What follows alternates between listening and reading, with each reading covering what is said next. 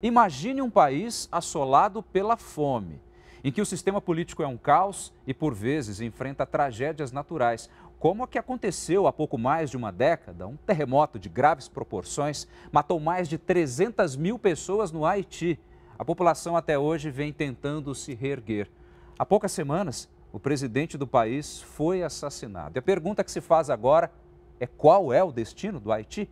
Para falar sobre esse assunto, nós temos hoje o professor Ricardo Saintenfus, que já foi representante especial da Organização dos Estados Americanos no Haiti entre 2009 e 2011. Professor, muito obrigado pela sua presença aqui. Obrigado, com muito prazer.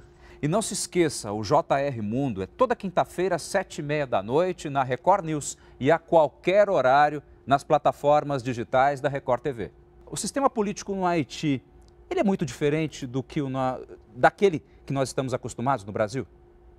É, muito diferente, muito diferente, porque o Haiti, com a Constituição eh, de 87, não conseguiu resolver um dilema, se seria presidencialista ou parlamentarista. Então, de certa maneira, copiou o modelo francês, o modelo italiano, o modelo belga, que é uma mistura de parlamentarismo com presidencialismo. Ocorre que quando o eleitor vai votar, ele vota no presidente da República e vota em parlamentares, senadores e deputados. Bem, o presidente eleito vai constituir o seu governo, mas ele tem a necessidade de passar pela avaliação, pela aprovação do parlamento. Por isso que eu digo que nós temos aí um sistema bicéfalo no executivo com duas cabeças. O presidente uh, propõe, mas quem dispõe é o parlamento. Então, normalmente, eh, Fábio, o, o, eleitor não dá uma dupla maioria no mesmo sentido, seja presidencial para a presidência e para o legislativo. Ele divide, normalmente ele dá uma maioria num sentido e a maioria no outro. Uh, e, e, isso faz com que as negociações para a formação do governo sejam extremamente complexas, extremamente complexas e com muitos, muitas idas e vindas, inclusive, para dizer uma, utilizar uma expressão forte, com chantagem por parte dos parlamentares. Eu, quando eu estive representante, como dissesse há pouco, a OEA no Haiti, uh, eu passei a maior parte do tempo com sob a presidência do presidente René Préval. E eu dizia, presidente, o senhor foi eleito em 2006, nós já estamos em 2008, 2009, e o senhor não, não trocou nenhum embaixador.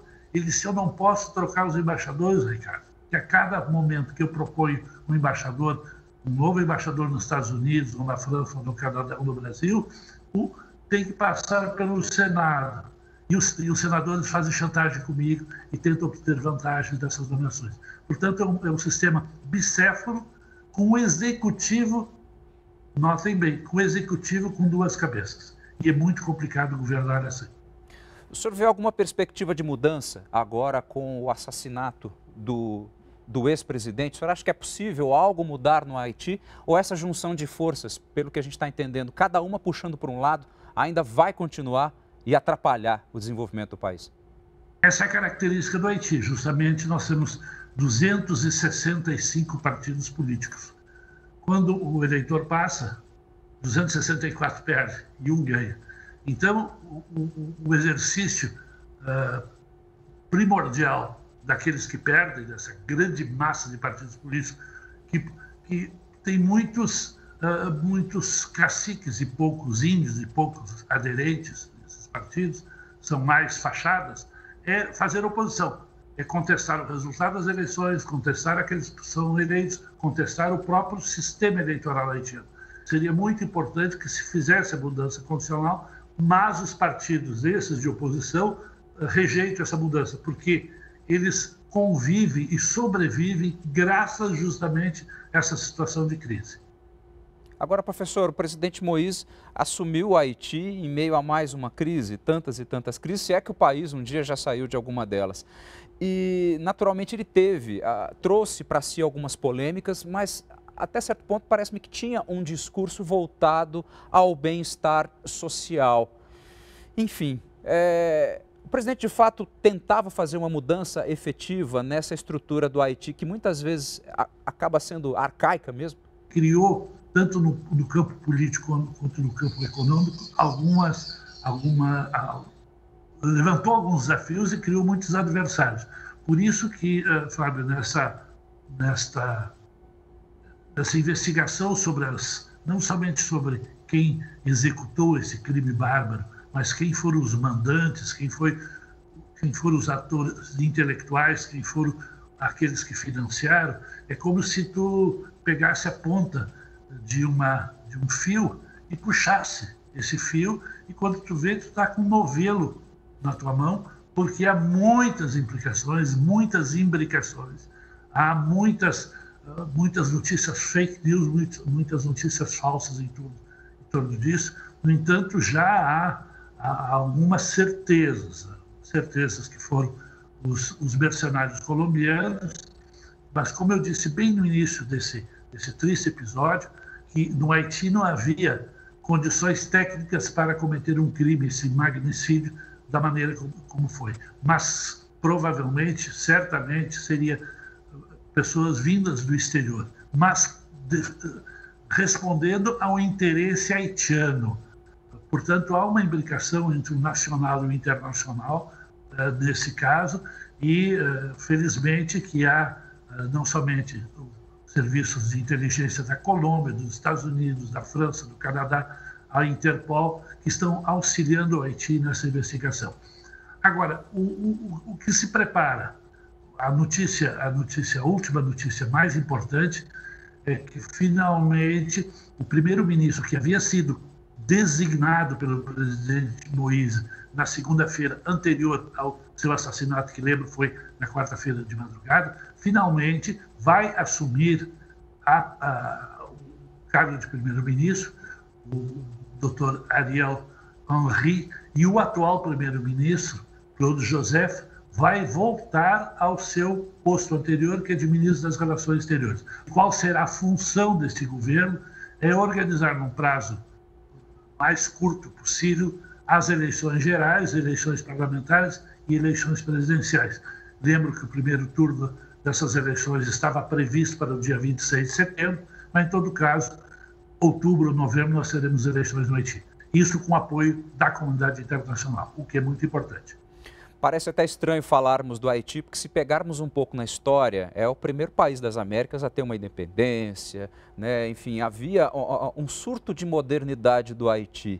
Aí depois a gente acaba conhecendo o país mais pela questão das gangues, da violência absurda, dos terremotos, da pobreza, é, que é extremamente escancarada. O senhor vê algum princípio de fato de alguma mudança, talvez mais um apoio é, internacional para essas próximas eleições, ou tudo pode correr o risco de ficar na mesma desses partidos da situação, da oposição, enfim, esse equilíbrio completamente complexo que o senhor fala de forças travarem o país ainda? Voltando ao que tu falasse há pouco sobre, sobre a independência, o Haiti é o, o segundo país das Américas a ser independente. Primeiro os Estados Unidos, depois o Haiti. Mas Foi a primeira a escravidão, né? É, mas a independência do Haiti é o que eu chamo de uma independência, uma revolução radical, que não somente conquistou uma independência, mas aboliu a escravidão. Lembro que isso foi em 1804, o Brasil vai aboli-la em 1888, quatro gerações mais tarde, os Estados Unidos também só depois da Guerra Civil. Portanto, uh, o Haiti foi, foi, teve uma atitude com relação à escravidão prematura, pioneira, e também uh, o fato de, de, de, dos haitianos uh, abolirem o racismo, ou seja, todos os homens são iguais, independentemente da cor da sua pele, da cor da, da, da sua raça. E isso foi como eu costumo dizer, um trovão, um raio num céu anilado do colonialismo, da escravidão e do racismo. E o Haiti, a partir daquele momento, ficou isolado no mundo. Não esqueçam, o Haiti, o presidente Jefferson dos Estados Unidos, não, os haitianos podem existir como um quilombo ou como um palenque, mas jamais serão aceitos no concerto das nações. Então, há muitos exemplos. Da França, por exemplo, em 1826, assina um tratado com o Haiti de reconhecimento da independência do Haiti. 1826, ou seja, 22 anos depois. Mas obriga o Haiti a pagar o equivalente a 26 bilhões de dólares ao longo de um século e pouco para ter, uh, reconhecer. E o Haiti pensa que isso seria uma espécie de passaporte para entrar no sistema internacional e nunca foi. Aqui no Brasil mesmo se chamava que a Revolução Haitiana era um vírus, chamava o haitianismo, que era o vírus da liberdade, o vírus da igualdade racial, o vírus da, da, da, da descolonização. Então o Haiti sempre foi visto como uma espécie de palha do sistema internacional, sobretudo do sistema ocidental, e paga um preço muito alto com relação a isso. Depois a ocupação dos Estados Unidos em 1915, a desocupação em meados dos anos 30, e depois chega dos anos 50 os Duvalier, e os Duvalier são uma, uma espécie de filhos do, do, da Guerra Fria. Os Estados Unidos, sobretudo a partir de 61, os Estados Unidos não aceitam que a possibilidade, a eventualidade de uma segunda Cuba no Caribe. Farão de tudo para que isso não ocorra. Então, o Haiti foi, foi, foi dominado, foi controlado. O Duvalier cometeu crimes contra a humanidade, milhares de pessoas foram assassinadas. Quando finalmente, em 86, o filho do, do, do o Baby Doc, deixa o Haiti e começa essa transição, Fábio. Essa transição uh, em direção ao que eu chamo de paraíso democrático. Ou seja, nós estamos há 35 anos, ou seja, de 1986 a 2021, fazendo, tentando fazer com que o Haiti saia desse regime de exceção, como nós conhecemos, tivemos na América Latina, tivemos na Espanha, na, na, na, na em Portugal, Salazar, dos, dos, dos países euro, europeus, do centro, do centro da Europa, saindo do comunismo para a democracia representativa. E o Haiti é o, é, é o campeão do fracasso. É o campeão do fracasso. Nós tivemos, de 93 até hoje, 10 missões das Nações Unidas, sendo a mais importante a MINUSTAH, e nada resolveu nada resolveu. Então, é chegado o momento de nós revermos essa situação, deixarmos o Haiti encontrar o seu próprio caminho, auxiliá-los na, na, na, mudança da Constituição e fazer com que esse, essa sociedade, que não é violenta, Fábio, ela não é violenta, os índices de assassinato por 100 mil habitantes do Haiti é um quinto dos índices brasileiros. É um décimo do índice, por exemplo, do Ceará é um 15 dos índices de, de, de Honduras. Mas nos momentos de transição política e transição eleitoral, sim.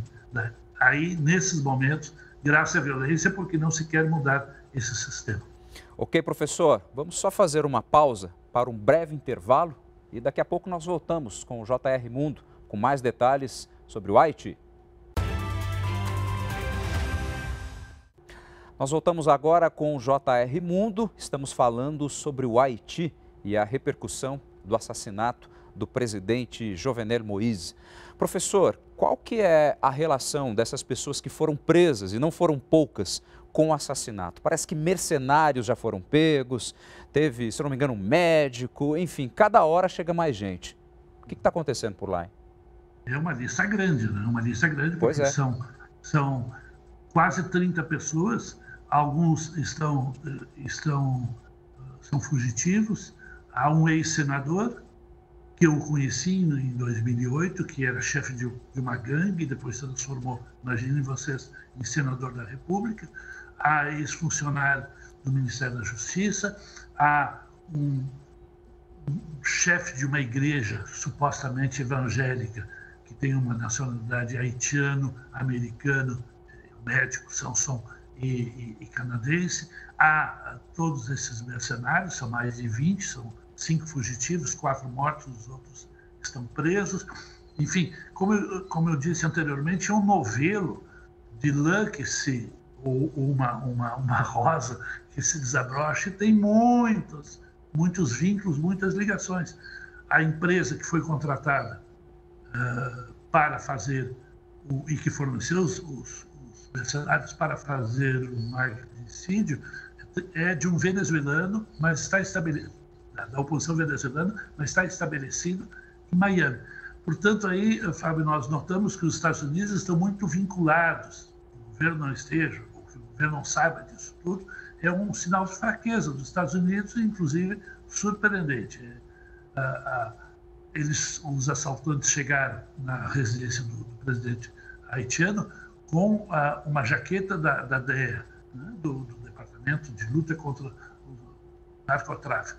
Ah, então, há muitos vínculos com os Estados Unidos e é necessário desembaraçar tudo isso. Muitas, como eu disse anteriormente, muitas notícias falsas, muitas pistas que não levam a nada, inclusive uma pela televisão Caracol da Colômbia que acusou o atual primeiro-ministro Claude Joseph de ser o mandante. Não, o, mandante deve ter tido muita capacidade financeira para financiar esse, esse empreendimento, porque isso se, se organizou nos últimos três, quatro meses. Mas o que, o que chama atenção é que esse modelo de descartar o presidente rompe um paradigma no, no Haiti. Porque o Haiti teve muitos golpes de Estado, muitas rupturas anticonstitucionais, mas sempre se deixava uma porta de saída relativamente honrosa para quem perdia. Se dava a ele um passaporte diplomático, se dava a ele eh, meios financeiros para a sobrevivência e se colocava no exílio.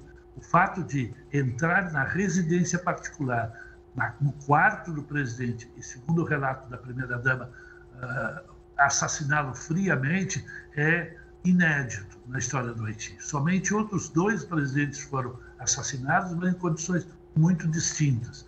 Então, uh, isso chocou muito e por isso, uh, Fábio e, telespectadores, se notou uma calma no Haiti desde o momento do assassinato. Não, houve, não aconteceram manifestações, nem turbulências, porque o povo haitiano está chocado com o que aconteceu. Agora, a pergunta que se faz, o que acontecerá uh, proximamente. Exato. Eu, eu, tenho uma, eu tenho uma ideia, uma impressão, por algumas, alguns sinais que foram emitidos pela primeira-dama, que eu tenho a impressão que ela vai se candidatar à sucessão do seu marido. Eu tenho essa impressão. Não, ninguém no Haiti falou sobre isso. Eu sou o primeiro a falar sobre isso. Mas eu, eu não a conheço pessoalmente, mas eu tenho a impressão segundo os dois discursos, quando ela estava inclusive no hospital ainda eh, na Flórida, eh, eu tenho a impressão que ali nasceu uma vontade de continuar, como ela disse, a obra do seu defunto marido. E se ela se candidatar, vem embaralhar, sim, as, as, a, a campanha eleitoral, porque será uma forte candidata. Agora, o senhor acredita que ela tem é, cacife para isso, currículo mesmo, preparo, ou só o fato dela ter sido primeira-dama, em tese, já daria habilidade para tanto? Nós temos na história dos países muitos, muitos presidentes que ungiram suas, suas esposas à, presidência da República. Aqui mesmo, ao lado, ao lado da Argentina, nós Sim. temos a famosa, o famoso caso da Evita. Uh, mas uh, em outros países, por exemplo, na Nicarágua atualmente, nós temos o Daniel Ortega e sua esposa é vice-presidente da República. Provavelmente nós, em próximas eleições, ela será candidata a presidente. Então, a, nos próprios Estados Unidos, né, nós temos o Bill Clinton e a Hillary Clinton, que foi candidata à presidência da República. Portanto, não é inédito que o marido termine sua carreira, não tenha condições mais de, de concorrer, por um motivo ou por outro, infelizmente no caso do Jovenel Moïse, é pelo seu assassinato, que, e que surge a figura da, da, da primeira-dama, não é inédito. Veremos, veremos. É, é, é, é, é, uma impressão que eu tenho, né, Fábio? Não, é, não tenho nenhuma informação de bastidor, não Sim. tenho nenhuma, nenhuma certeza com relação a isso, mas eu tenho a impressão que caso ela tivesse o perfil, e eu não a conheço, não posso dizer que tenha o perfil nesse sentido, eu creio que ela teria condições sérias de ser uma candidata uh, competitiva nessas eleições. Até porque ela poderia capitalizar aí, claro, a, a comoção natural da população haitiana, né? Sobretudo isso, é... sem sombra de dúvida. Professor, o senhor, o senhor mencionou algo que me deixou intrigado aqui. O senhor falou dos colombianos, o senhor falou da DEA, a Agência Americana de Combate uhum. às Drogas, e a gente fica pensando aqui sobre uma possibilidade, uma perspectiva de. Ou seja, o que é o Haiti dentro de um cenário, talvez internacional, de tráfico de drogas? Teria alguma relação é, com esses interesses todos? Nós podemos mencionar, como muitos mencionam, que o Haiti é uma, uma espécie de plataforma de exportação de droga. Eu, quando eu estive lá, uh, vejo que a polícia tem poucos meios e o serviço de inteligência sequer existia na época. Uh, eu ouço falar sobre isso, mas as apreensões que nós temos no, Haiti de drogas, por exemplo, uh, houve gente da família do, do presidente venezuelano né, sua esposa, que foram presos no hotel no Haiti, negociando uh, o transporte de drogas, vindo da Colômbia, passando pela Venezuela, indo ao Haiti para entrar nos Estados Unidos. Eu não tenho como, Fábio, te mensurar isso. Uh, serviço de inteligência não mencionam, não dão números, mas é evidente que o fato do Haiti ter um governo fraco, um governo débil, somente 14 mil policiais para uma população de 11 milhões e meio eh, de, de habitantes, eh, ter 1.700 quilômetros de, de, de, fronteira marítima, mais 480 de fronteira terrestre com a República Dominicana, que também é um país complicado, dá ao Haiti essa, essa, esse renome de uma, de uma, de uma escala, de, uma, de um lugar de passagem de drogas para os Estados Unidos nunca se, se conseguiu fazer grandes apreensões. Mas há relatos de que sim, a droga tem um papel importante, inclusive dentro da política haitiana. Professor, eu estive no Haiti em 2017 e acompanhei a retirada das tropas da MINUSTAH naquela, é. naquela ocasião. Os militares, a impressão que me passaram é que eles tinham aquela natural sensação do dever cumprido mas andando pelas ruas, conhecendo principalmente Cité Solé, é, óbvio que deixava dúvidas de que isso pudesse acontecer. O senhor vê a perspectiva, é, talvez, de uma nova missão internacional ou uma ação mais polarizada, talvez capitaneada aí pelos Estados Unidos, algo nesse sentido? De ajuda mesmo? É, houve a solicitação por parte do, do primeiro-ministro. Né? Provavelmente o que vai tomar posse deve fará uh, irá no mesmo sentido. Não creio que haja hoje, os Estados Unidos já responderam, a França também já respondeu, no Conselho de Segurança é necessário que passe pelo Conselho de Segurança. A Rússia e a China certamente se oporão a uma nova missão, eh, segundo o capítulo 7. O, o que eu acho é que, uh, Fábio, nós deveríamos pensar em missões de apoio à Polícia Nacional Haitiana. Não de militares, mas de policiais. Mas não, não esqueçamos, que a MINUSTAH, a missão de estabilização do Haiti, não era uma missão militar. O braço armado dela era comandado pelo Brasil, mas era uma missão multidimensional, que tratava de muitos aspectos da administração pública, tratava das prisões, trabalho do sistema, tratava do sistema judiciário, trabalho do desenvolvimento econômico, trabalho da, do Estado de Direito, ou seja, muitos aspectos. E se nós tivermos sucesso na parte eh, digamos, da segurança, sobretudo antes do terremoto, em todas as outras, no diálogo político, por exemplo, em todas as outras, o, o, o fracasso é flagrante. Tanto é que uh, estamos, apesar de termos gastado no Haiti o equivalente a 50 vezes mais a menos gastou do que a soma das outras nove missões. Ou seja, gastamos mais de só a MINUSTA para o seu funcionamento gastou 9,6 bilhões de dólares. Nós tivemos 37.500 militares brasileiros. Foi, depois da Guerra do Paraguai, a segunda, a, a, a segunda participação mais numerosa brasileira eh, em um suposto conflito, mais ainda do que na, na Segunda Guerra Mundial, quando nós mandamos 26 mil soldados.